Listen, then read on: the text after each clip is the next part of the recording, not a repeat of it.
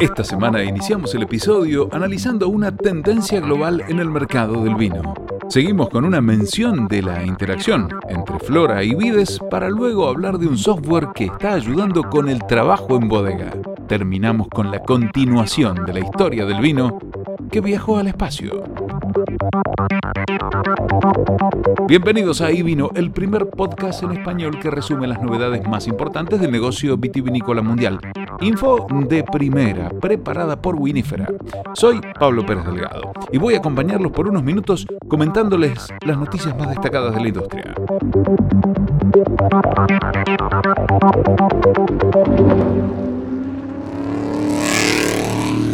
¡Largamos!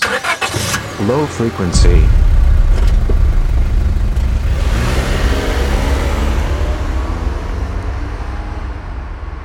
¿Podrían los hard seltzer dar forma al futuro del vino francés? Una de las principales tendencias de consumo que se ha acelerado por la pandemia de coronavirus es el cambio hacia el consumo bajo y sin alcohol. Ninguna categoría aprovechó esto más que la categoría de las bebidas alcohólicas gasificadas de baja graduación, generalmente cercana al 5%, lo que da una gran oportunidad de crecimiento para los propietarios de marcas de vino.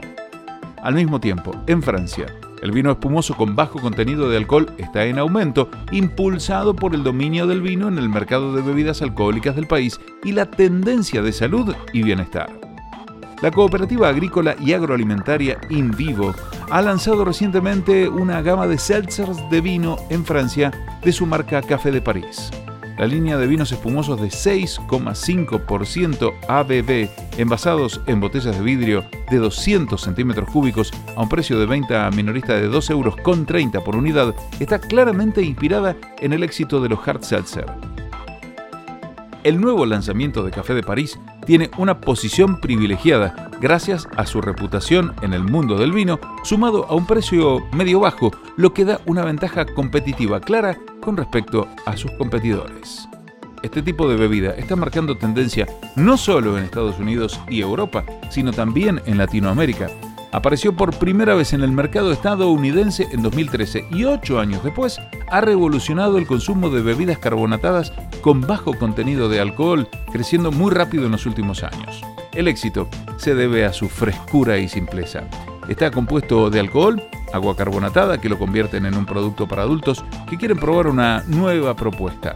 Un valor agregado de esta bebida es su bajo nivel de calorías, lo que ha sido un diferenciador entre los consumidores que buscan probar bebidas que sean bajas en niveles de azúcar. A largo plazo, el vino seltzer será una subcategoría interesante a seguir, presentando nuevos consumidores al vino y potencialmente cambiando la narrativa actual para los vinos de ABB completo. Estás escuchando y vino. Los ecosistemas detrás de tres descriptores comunes del vino. Desde viñedos individuales hasta regiones enteras, las zonas vitivinícolas de todo el mundo cuentan con una combinación distinta de factores ambientales que influye en las características del vino. Elementos como la temperatura, la luz solar y la lluvia influyen, al igual que los detalles más específicos, como el nivel de pH del suelo y la composición microbiana. Cuando se trata de degustar y describir al vino, los entornos combinados de algunas regiones tienen un impacto tan distinto en el producto final que es más común considerarlos juntos, agrupados en un solo término que se refiere a su influencia conjunta sobre el aroma o el sabor. Garriga, Chaparral y Fimbos son ejemplos de tales descriptores que se han ganado una gran reputación por los efectos en los vinos que producen. Los evaluamos a continuación. Rodeando el Mediterráneo, la garriga es un matorral bajo y arbustivo que crece en suelos calcáreos o calcáreos cercanos al Mediterráneo. Está compuesto predominantemente por coscoja, enebro, encina, lavanda, tomillo, romero y salvia. Aunque algunos dicen que los orígenes de la piedra caliza son cruciales para el uso del término, se refiere principalmente a los aspectos fragantes y herbáceos de las hierbas rústicas y asoleadas de la garriga. Se expresa sobre todo en los vinos tintos del sur de Francia. Técnicamente hablando, el chaparral es una biozona terrestre o sistema regional de vegetación formada por bosques y matorrales, y dividida en subregiones costeras, montañosas e interiores. Se extiende principalmente a través de California, pero también se puede encontrar en Oregon. Compuesto de plantas nativas como laurel, salvia, sumaque, altramuz, amapola de árbol, manzanilla y caoba de montaña, típicamente influyen los vinos para que desarrollen características picantes y terrosas que algunos comparan con la garriga. A menudo está relacionado con los vinos tintos de California. Finbos significa buen arbusto en afrikaans y se refiere a la franja de biodiversidad montañosa y tierras bajas en el matorral floral del Cabo Occidental y Oriental en Sudáfrica. Compuesto por más de 9.000 especies de plantas, sus ricas flores pueden afectar la nariz y el sabor de los vinos de la zona, especialmente los blancos como Chardonnay y Chenin Blanc. Muchos enólogos también lo utilizan como cultivo de cobertura, ya que ayuda con el control de plagas, la humedad, la diversidad microbiana y la retención de dióxido de carbono y mejora la salud del suelo en general.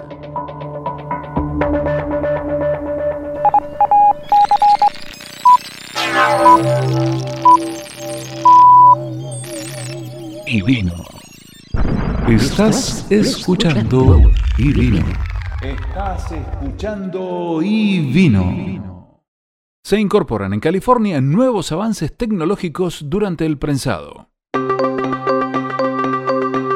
Jets Hill Micro Rush administra la bodega de más de 150 enólogos en Napa Valley la suya no es una tarea fácil, especialmente porque la mayoría de sus clientes elaboran un solo barril de vino a la vez. Process to Wine proveyó una solución de software que los ayudó a administrar este desafiante proyecto. El software, basado en la nube, coordina y mejora todo el proceso de elaboración del vino, desde la plantación del viñedo hasta la gestión del inventario de la bodega y el envío de las botellas. La tecnología está diseñada para crear eficiencias con datos en tiempo real y recomendaciones predictivas. El acceso en cualquier momento y lugar, incluso sin conexión a Internet, hace que la herramienta sea efectiva dentro o fuera de la bodega. Un problema que enfrentaban frecuentemente era llenar los barriles para todos sus clientes, más el vino propio en una sola orden de trabajo en lugar de crear más de 150 cada mes. Process to Wine ahora le permite procesar órdenes de trabajo de manera rápida y eficiente con total trazabilidad de cumplimiento. Y una vez procesados, el software entrega automáticamente informes gubernamentales completos con solo hacer clic en un botón. Desde la cosecha hasta el embotellado y el envasado Process to Wine simplificó las tareas repetitivas, creando un flujo de trabajo optimizado que ahorra tiempo y dinero. Estás escuchando y vino.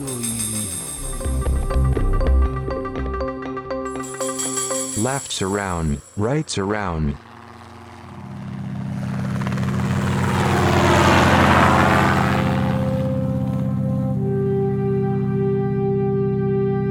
¿Cómo afectaron 14 meses en el espacio a un Burdeos?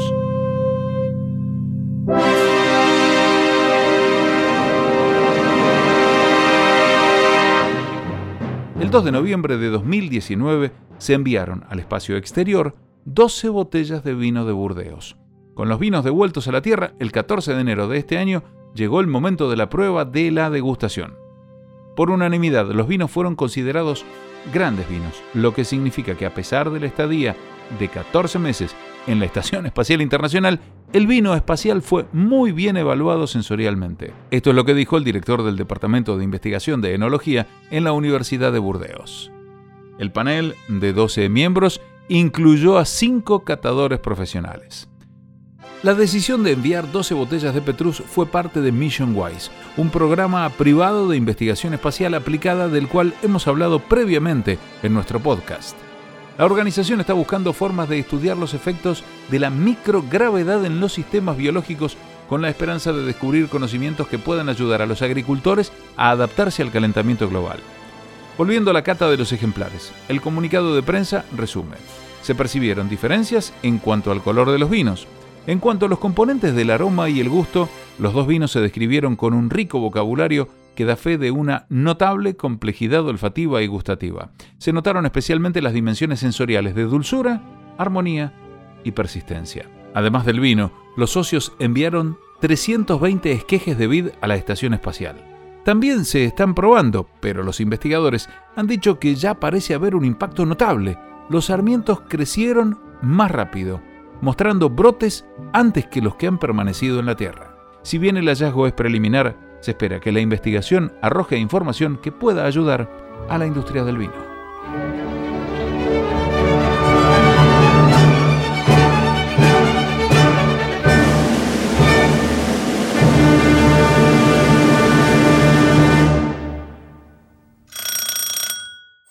Te invitamos a suscribirte a iVino Podcast para recibir semanalmente todas las noticias relevantes del sector. Recuerden que la información destacada se encuentra en ivino.blog con sus respectivas fuentes. Auspiciaron este episodio Eno Roland, asesoramiento vitícola, enológico y laboratorio de análisis.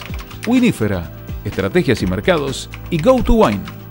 Hasta el próximo episodio.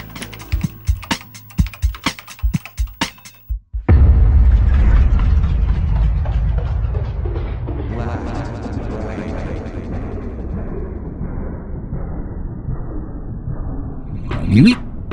Одна...